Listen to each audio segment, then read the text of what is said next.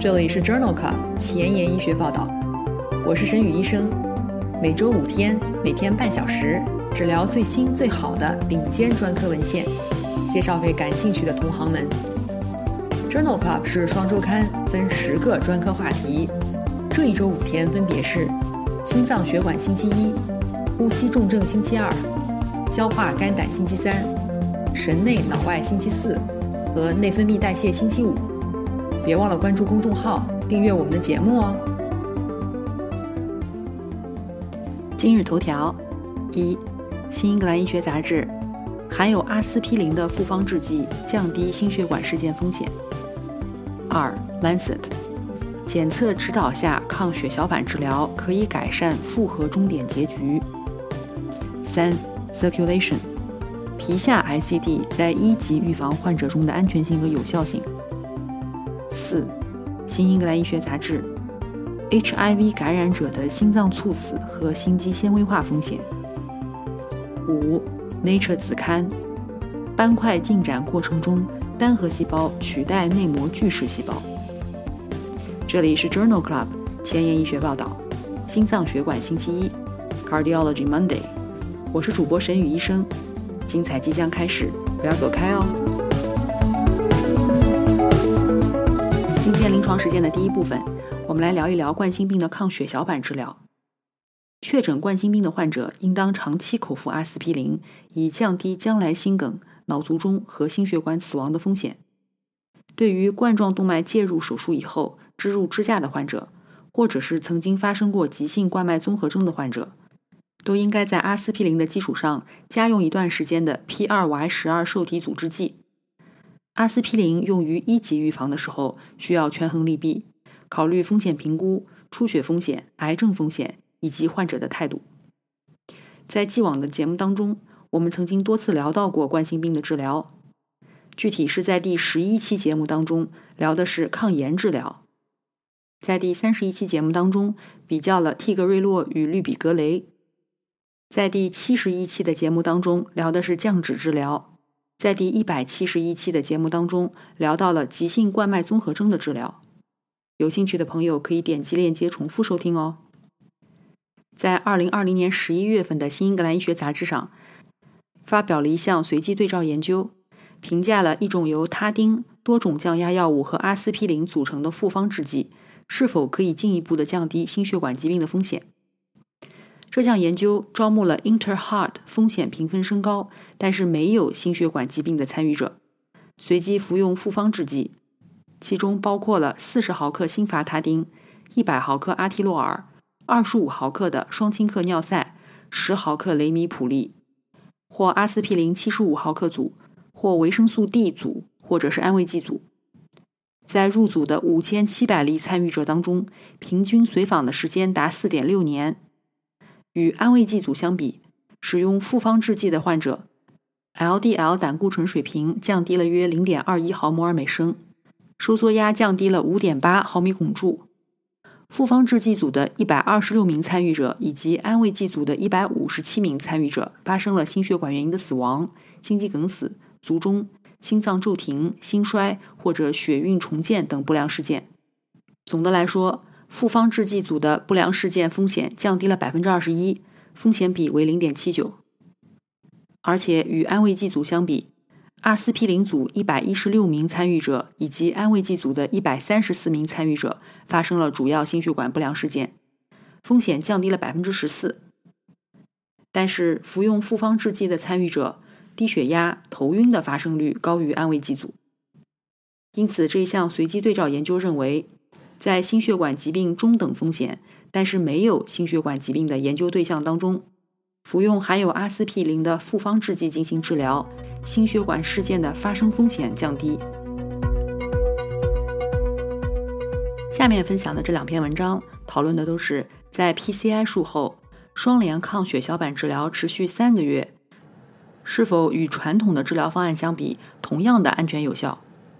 第一篇文章是一篇发表在《JAMA》杂志二零二零年六月刊上的 TICO 研究。这一项在韩国进行的多中心随机对照研究，纳入了三千多例药物洗脱支架植入以后的急性冠脉综合征患者。随机给予三个月的抗血小板治疗，或者是十二个月的抗血小板治疗。在双联抗血小板治疗之后，均接受替格瑞洛单药治疗。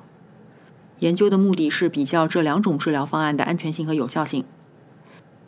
两组患者当中，大出血和心脑血管事件的总发生率，三个月双抗组发生率为百分之三点九，十二个月双抗组的发生率为百分之五点九，P 值等于零点零一。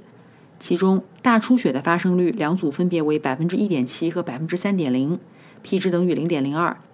因此，这项 T 口研究认为。急性冠脉综合症接受药物洗脱支架植入以后的患者当中，三个月双联抗血小板比十二个月双联抗血小板可以显著的减少大出血和心血管事件。关于这个问题的第二篇文章是发表在《Circulation》杂志二零二零年七月刊上的一项系统回顾和荟萃分析，与 PCI 或者是急性冠脉综合症以后。阿司匹林联合 P2Y 十二抑制剂双联抗血小板治疗，与单用阿司匹林相比，可以显著的降低主要心血管不良事件的风险，但是其出血风险增加。这一项荟萃分析目的就是比较，在介入治疗以后一到三个月内，单药治疗与双联抗血小板治疗的疗效与安全性。文章一共包括了五项随机临床研究。随访时间为术后十二到十五个月，一共有三万多例患者的数据。在研究人群当中，约一半为稳定型冠心病，另外一半为急性冠脉综合征。实验组当中，百分之八十以上的患者使用的是普拉格雷或者是替格瑞洛。与双抗相比，术后一到三个月单用 P2Y 十二抑制剂可以显著的降低大出血风险达百分之四十。绝对发生率分别为百分之一点九和百分之三点一，严重不良心血管事件、心肌梗死或者死亡风险没有差异。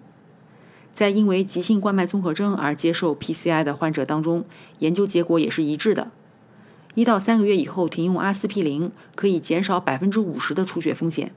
并且没有增加不良心血管事件的风险。因此，这项荟萃分析认为。停用阿司匹林并继续使用 P2Y 十二抑制剂单药治疗，可以降低 PCI 术后一到三个月的出血风险，而且没有观察到不良心血管事件的风险增加。下面再分享一篇荟萃分析。这篇荟萃分析讨论了使用基因检测或者血小板功能指导下进行抗血小板药物治疗与标准抗血小板药物治疗之间的安全性比较。这一项荟萃分析发表在《Lancet》柳叶刀杂志二零二一年四月刊上。文章包括了十一项随机对照研究和三个观察性研究，共两万多例患者的数据。与标准治疗相比，基因检测或者血小板功能指导下进行抗血小板治疗，可以减少主要心血管不良事件的风险达百分之二十二，降低了心血管死亡风险百分之二十三，降低心肌梗死的风险达百分之二十四。降低支架内血栓形成的风险达百分之三十六，降低卒中风险百分之三十四，以及降低轻度出血的风险达百分之二十二。但是两组当中全因死亡风险以及大出血的风险没有统计学差异。因此这一项系统回顾和荟萃分析认为，在基因检测或者血小板功能指导下进行抗血小板治疗，可以显著的改善复合终点结局。而且安全性良好。今天分享的关于这个话题的最后一篇文章，同样也是来自于《Lancet》二零二零年五月刊。这一篇荟萃分析比较了 PRY 十二抑制剂与阿司匹林在动脉粥样硬化患者当中二级预防的作用。这项研究一共纳入了九个随机实验，以及四万多例患者的数据。与服用阿司匹林的患者相比，接受 P2Y 十二抑制剂的患者，心肌梗死的风险略有降低，风险比为零点八一。但是卒中、全因死亡、心血管死亡或者是大出血的风险没有显著差异。采用 P2Y 十二抑制剂单药治疗作为二级预防治疗，每预防一例心肌梗死需要治疗二百四十四例患者，而且各个 P2Y 十二抑制剂的结果都是一致的。因此，这一项系统回顾和荟萃分析认为，与阿司匹林单药治疗相比，P2Y 十二抑制剂单药治疗可以临界降低心肌梗死的风险，但对于卒中、全因死亡、心血管死亡没有任何影响。所以，单用 P2Y 十二抑制剂进行二级预防仍然存有争议。临床工作繁重琐碎，无暇追踪最新研究，但主任又天天催着写课题吗？那就订阅播客 Journal Club 前沿医学报道。每周五天，每天半小时，这里只聊最新最好的临床文献。想知道哪一天是你感兴趣的专科内容吗？一定要关注我们的公众号 Journal Club 前沿医学报道。今天临床实践的第二部分，我们来聊一聊室性心律失常的器械治疗 ICD。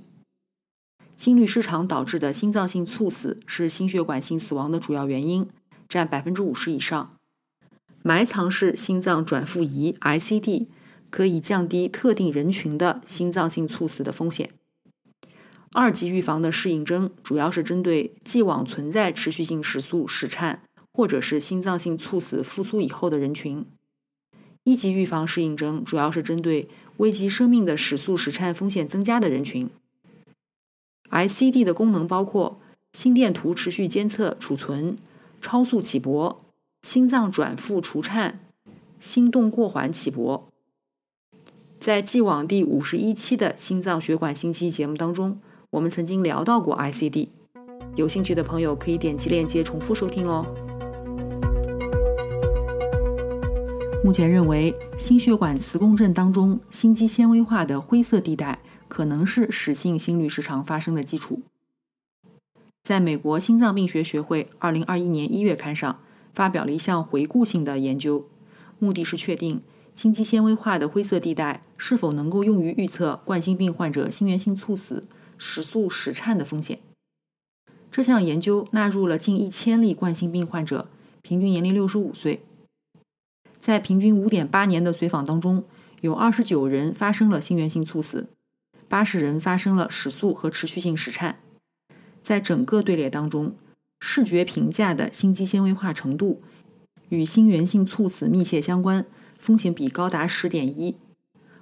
与室颤、持续性时速的相关性更高，风险比高达二十八。在竞争风险分析当中，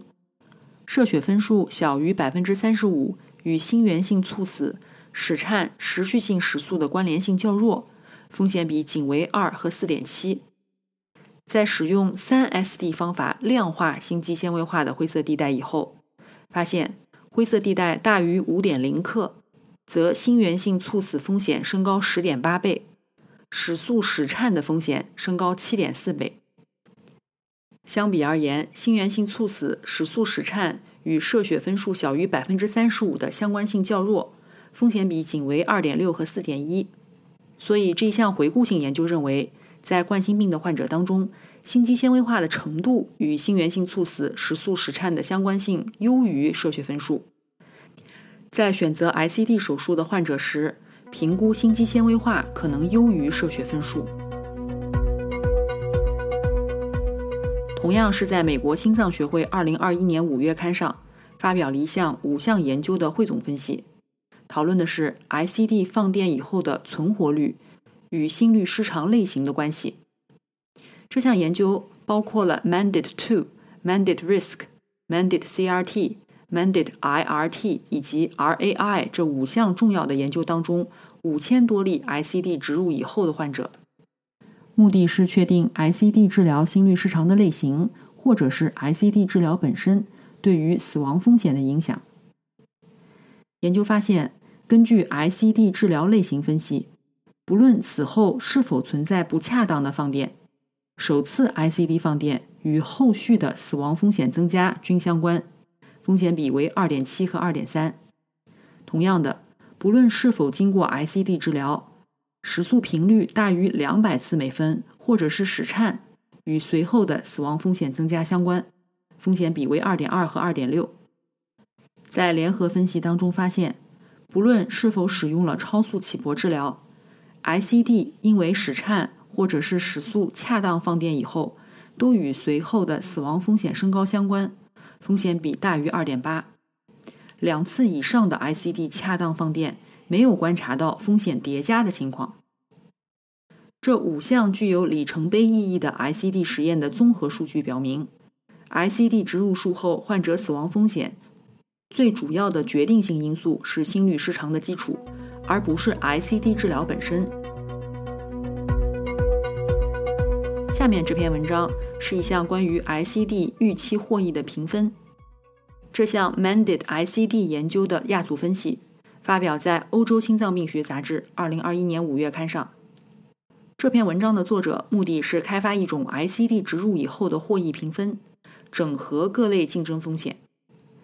研究一共纳入了 Mandate 研究当中4500例患者，使用了回归分析，建立了一套室颤、室速以及非心律失常引起死亡风险的预测模型。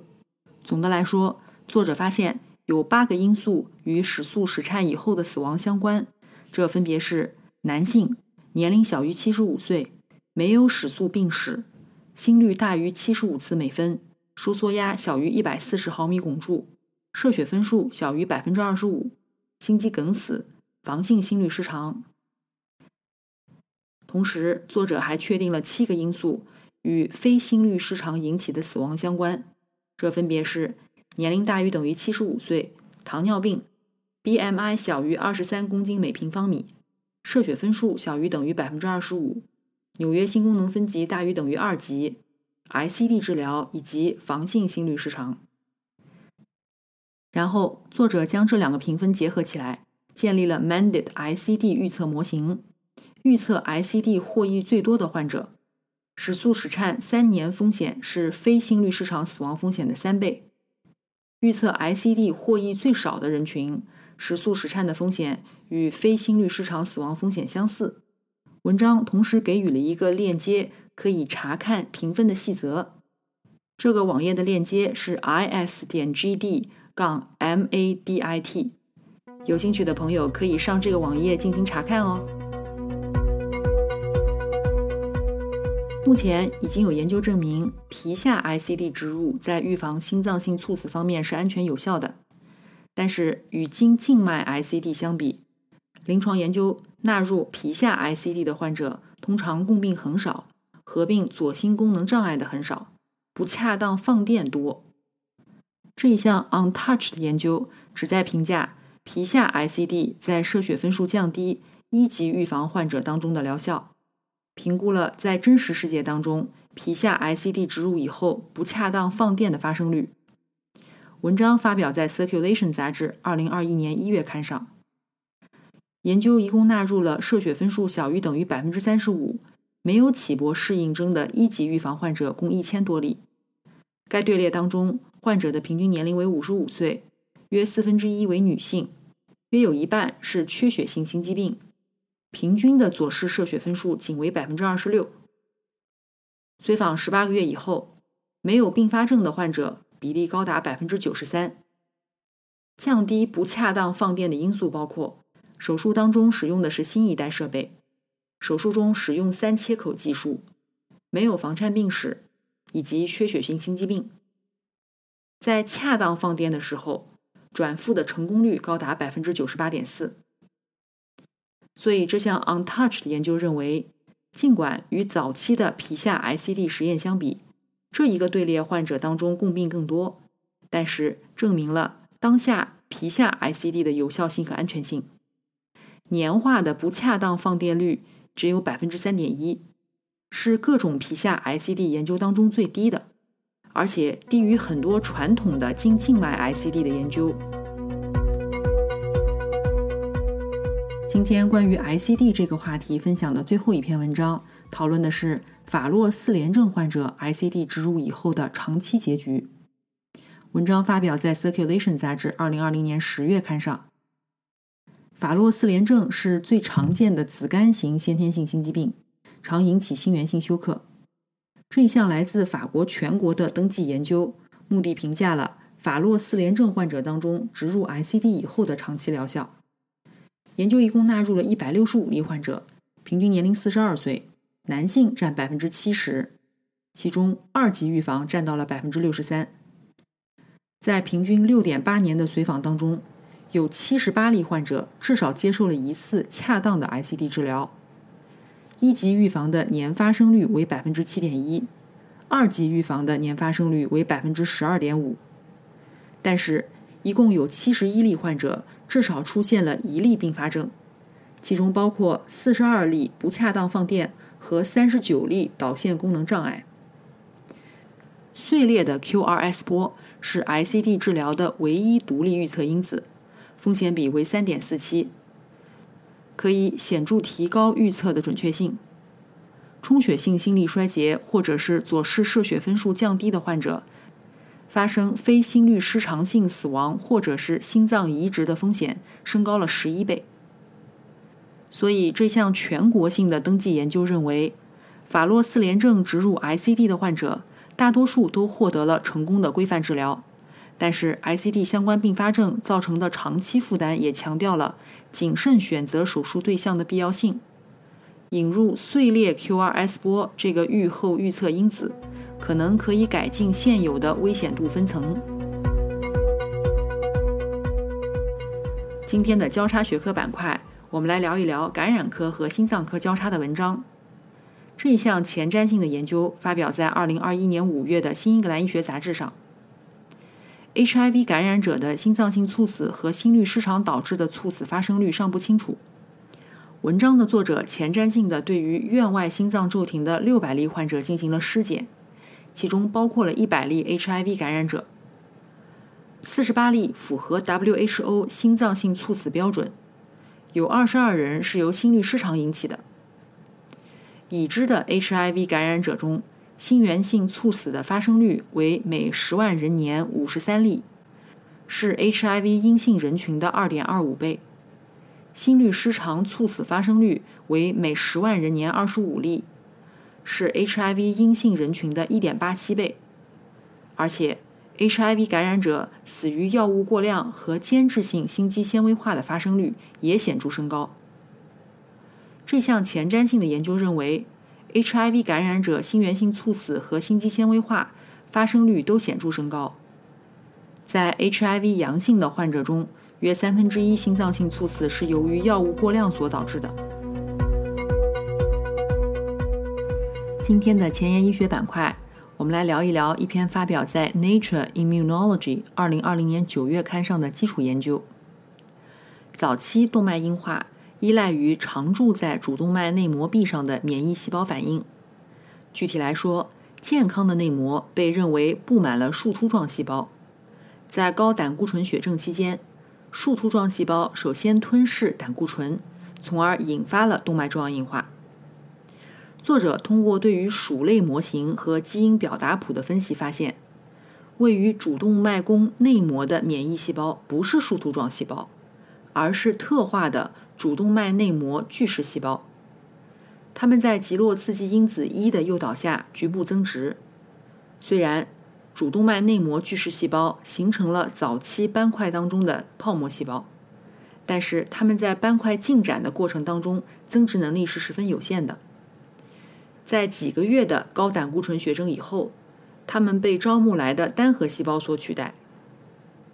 因此，这篇基础研究重新定义了。主动脉内膜吞噬细胞的谱系，它们在斑块进展当中的增殖能力有限，所以不足以维持斑块的进展。今天的节目就聊到这里。如果你真心喜欢我的节目，不用给我点赞，现在就去转发分享吧，和我一起把最新最好的临床研究分享给需要的朋友。明天是呼吸重症星期二，精彩继续，不见不散哦。